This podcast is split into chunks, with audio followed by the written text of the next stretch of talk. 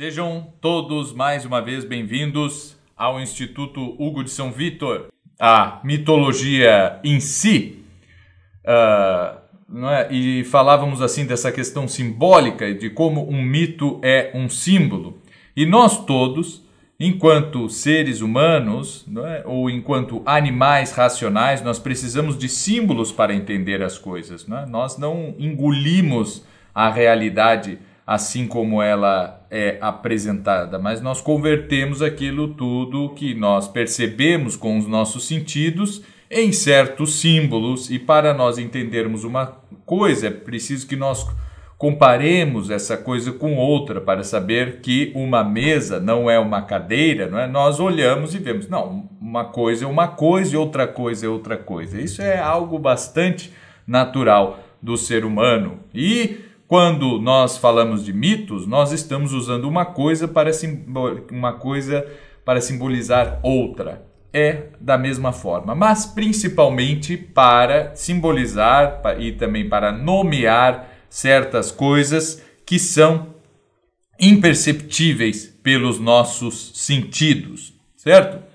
Quando nós falamos, por exemplo, do sol, nós temos ali o sol, é? e nós vemos que o sol faz um movimento por cima da, da, no céu, certo? Ele faz uma curva assim, ele nasce, aí ele está lá a pino e depois ele morre, certo? Ele se põe.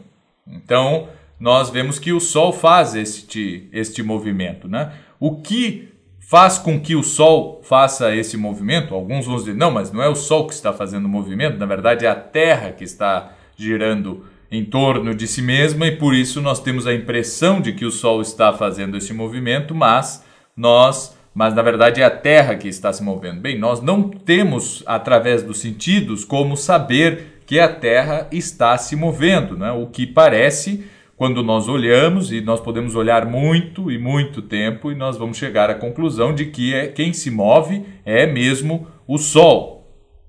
E assim como a Lua também se move. Assim como o céu durante a noite, ele também faz um movimento. Não é? é e cada dia o céu está diferente, né? e vai mudando esse, esse movimento. Isso aí acontece, é isso que nós vemos, né? o céu inteiro se mexer enquanto nós estamos aqui parados. E o que faz com que esse movimento aconteça é a pergunta que vai ser respondida por um mito. Então, assim, não uh, uma mitologia mais elaborada, ela nunca vai dizer que o Sol é um deus. Não é? O Sol, para os gregos e para os romanos, por exemplo, não é um deus, assim como a Lua não é uma deusa, assim como as estrelas não são deuses, assim como os próprios planetas que têm nome de deuses, eles não são deuses. Então nós temos ali Vênus, Marte, Mercúrio, todos os outros planetas, não é? E eles não são deuses em si, porque eu não preciso de um Deus para dar uh, explicar uma coisa que eu estou vendo, certo? Eu atribuo cada um desses planetas a um Deus como o seu assento, não é? É o lugar onde o Deus está assentado, como se for um, se um trono divino. Não é? E por ser um Deus, por ser imortal, um Deus ele está assentado em algo brilhante, distante dos homens e que e de forma que de seu trono ele possa contemplar toda a realidade. Né? Então o planeta Vênus não é a deusa Vênus que está ali brilhando, é o trono de Vênus, certo? Marchetado de cristais e de ouro e de pedras preciosas e pérolas e tudo isso, como nos diz Camões, né? que está ali ao trono de Júpiter, certo? Ao trono de Saturno, ao trono de Mercúrio, ao trono de Marte.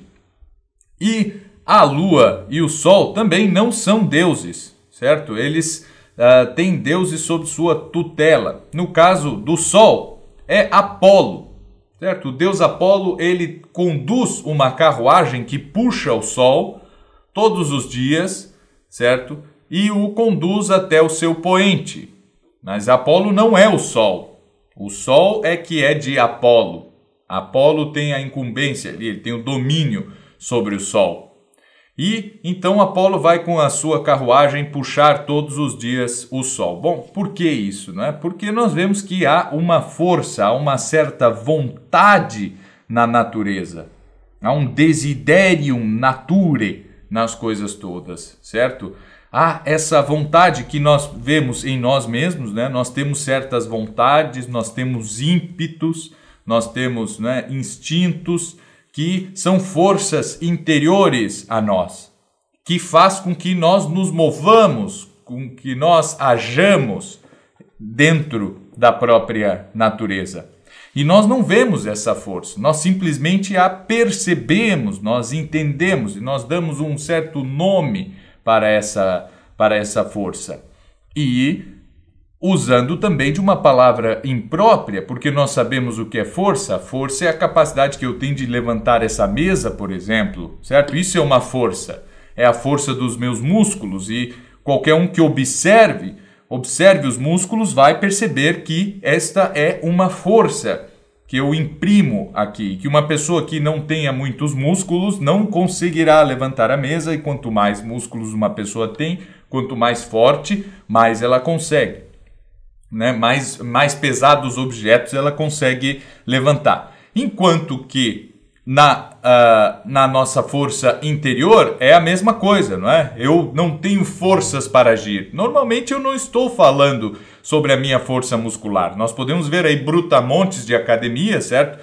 Que tem dificuldade em tomar certas decisões, certas uh, atitudes, não é? O sujeito ele pode ser o brutamontes, ter uma um físico totalmente saudável, se alimentar de forma corretamente, conseguir levantar lá muitos quilos de aço na academia, mas para, por exemplo, acordar cedo ele acha bastante difícil, certo?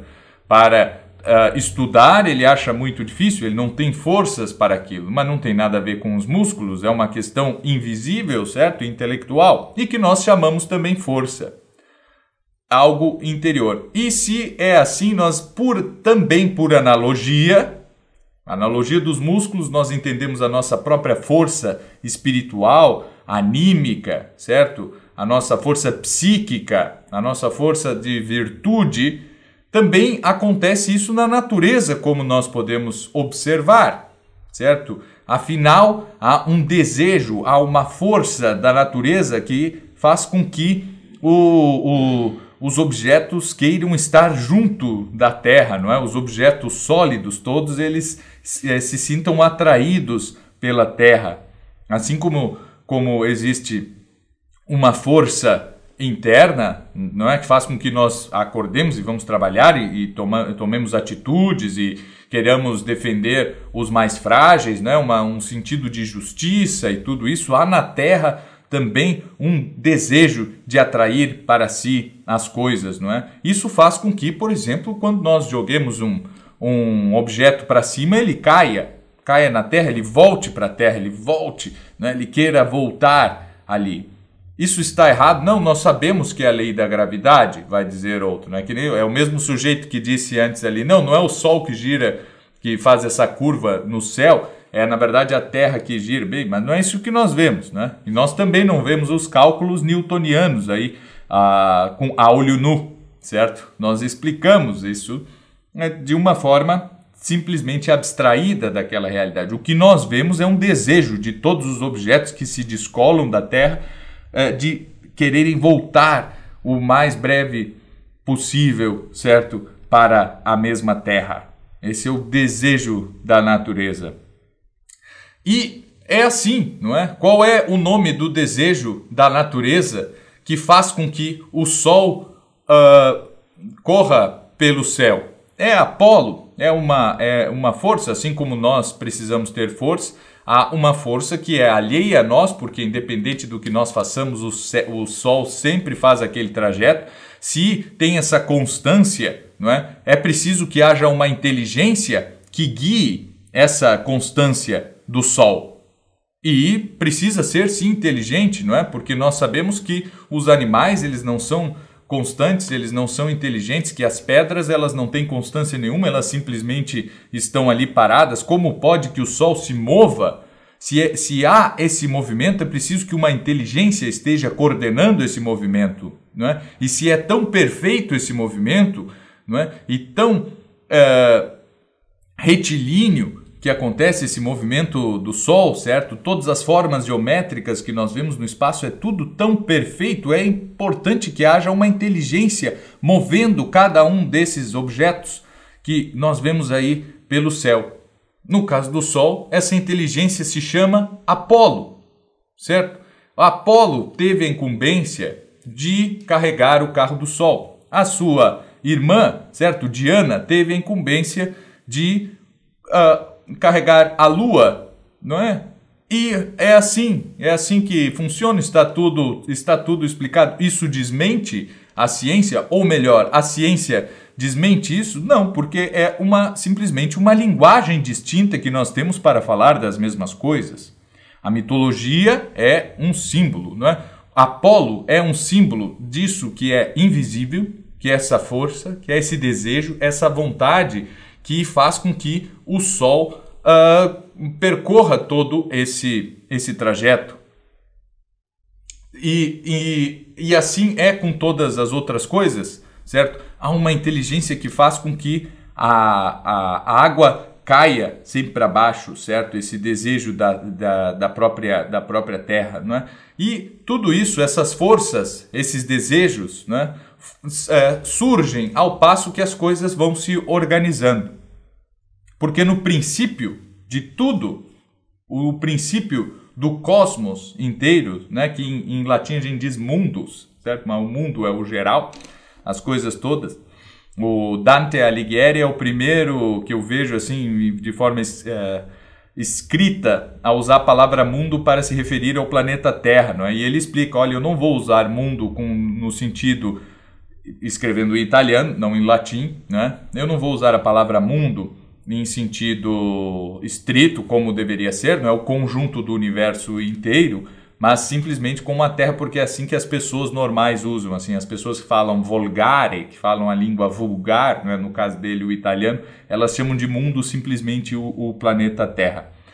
Mas então, no princípio de todas as coisas, o que existia? Existia o caos, tudo era bagunçado, né? só existia uma massa informe, certo? É isso que nos diz Exildo, lá pelo século IX antes de Cristo, né? no seu poema A Teogonia, o nascimento dos deuses, a geração dos deuses. No princípio era o caos, era essa massa informe, tudo era bagunçado, nada tinha ordem, certo? E aí do caos aparece o céu, a terra e o amor, né? Gaia, Uranus e Eros. Aparecem essas três coisas ali do, do, do caos. E aí, bom, já não é mais só o caos, porque nós temos já três coisas distintas umas das outras. No caos, não, nós não sabemos o que é cada coisa. Mas aí, de repente, aparece a terra, o céu e o amor. E o amor faz com que a terra e o céu estejam juntos, certo? Um por cima do outro. A terra Gaia, ela ela tem é uma palavra feminina. Uranos, o céu, é uma palavra masculina e eles estão juntos por causa do amor, que está ali também presente. E estão a gerar filhos, mas assim que os filhos vão ser paridos pela mãe Terra, pela mãe Gaia, o Uranus, que não sai de cima, empurra de volta todos os seus filhos, certo? Para o ventre da terra. Não há ali espaço para que os seus filhos vivam ou sigam a sua história ou qualquer coisa assim. Então, estão os dois ali juntos e Uranus empurrando os seus filhos para, para de volta uh, da, do seio da Terra. Até que um de seus filhos, Cronos, que os filólogos, aí, que é uma gente muito chata quando trata de etimologia, eles dizem que não tem nada a ver com chronos, certo? Com ri, que é o tempo, que é uma outra palavra que vem. Eu só sei que os gregos eles entendiam como a mesma coisa, não é? Por mais que tenham uma ortografia diferente. Cronos, o tempo, certo? Uma, uma palavra muito parecida com a palavra tempo, castra o seu pai. Não é? Quando vai sair do ventre de sua mãe, castra o pai e o Pai se afasta, o céu e a terra se afastam. Quando o Cronos castra o céu, há espaço entre o céu e a terra para que ele e seus irmãos possam existir e continuar a sua história. O tempo faz com que exista a partir de agora o espaço. Antes não havia espaço, só havia o céu e a terra grudados um no outro, agora há espaço, depois da castração de, de Urano, né, por seu filho Cronos. Cronos, então, vive com seus irmãos ali e tem filhos com uma de suas irmãs, certo? Com Reia.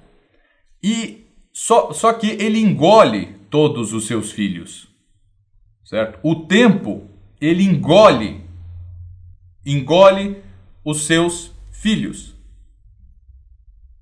Porque o tempo é assim, não é? As pessoas conforme o passar do tempo, elas são engolidas, elas desaparecem. Não só as pessoas, mas os animais, não só os animais, mas também as plantas e até mesmo os minerais, eles acabam por desaparecer, por morrer, por, ou pelo menos por se transformar em outra coisa. Certo? A rocha ela se transforma depois em areia e já não é mais rocha, é areia. Certo? Muito bem, uma poça d'água, ela com o tempo evapora e já não existe mais a poça d'água, só há um vazio. Isso acontece com o tempo. Né? O tempo ele engole tudo aquilo. Mas eis que Raia muito espertamente dá para o tempo, em vez de um, o seu último filho, né, o caçula, dá uma pedra. E o tempo engole ali aquela pedra.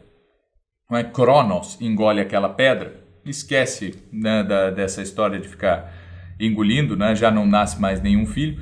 E esse filho vai ser criado afastado do, do pai até ter a idade de enfrentar o pai, enfrentar um, o, o, o deus Cronos. Esse filho é Zeus, certo?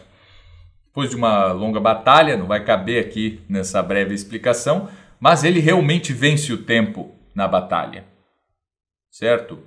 vence o tempo e aí ele e seus irmãos, é, junto com seus irmãos, Hera e todos os outros deuses chamados de olímpicos, é, o, o seu irmão Hades, que vai dominar as profundezas, o seu irmão Poseidon, que vai dominar os mares, enquanto ele, Zeus, domina os céus e a terra. E eles vão ser agora os imortais. Afinal, quem é imortal senão aquele que venceu o tempo?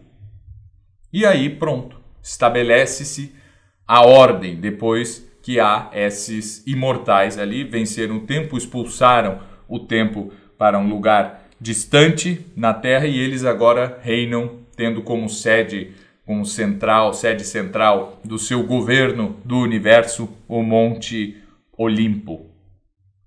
E assim está formada essas gerações dos deuses com os quais o homem terá que lidar, certo? Tendo como o topo da, da hierarquia Zeus, dominando os céus e a terra, tendo como o dominador dos mares Poseidon e como dominador das profundezas e do reino dos mortos Hades. Isso, né, se nós vamos tratar em nomes é, gregos, nós podemos chamar Zeus em latim de Júpiter, né, Júpiter, nós chamamos Poseidon de Netuno, Neptunus, e nós chamamos Hades de Pluto, Plutão, isso em latim. Então todos os nomes gregos uh, têm uma versão latina, não é? que não tem nada né, muito parecido uma palavra com, com a outra, assim. Mas, em princípio, é isso, certo? Então, Netuno é o mar? Os deuses achavam que o mar é um. Os gregos, desculpe, achavam que o mar é um deus? Não. O mar ele é dominado por Netuno. E se às vezes há ressaca, se às vezes há maremotos, tsunamis, tempestades em alto mar que afundam os navios e tudo, isto é uma vontade, a vontade de Netuno É Netuno que domina ali. Então, se alguém consegue fazer uma boa viagem, ele tem de agradecer a Netuno, essa força que controla aquela matéria que não tem alma, não tem vontade. Como é que o mar vai ter vontade? É preciso uma inteligência dentro do mar que faça com que ele às vezes esteja agitado e às vezes esteja calmo, né? É a tempestade e a bonança. Se o céu às vezes está agitado, né? a tempestade, há raios e tudo isso, há uma vontade que faz com que existam os raios e tal. Isso é, uma, é a vontade de Júpiter, é a vontade de Zeus, certo?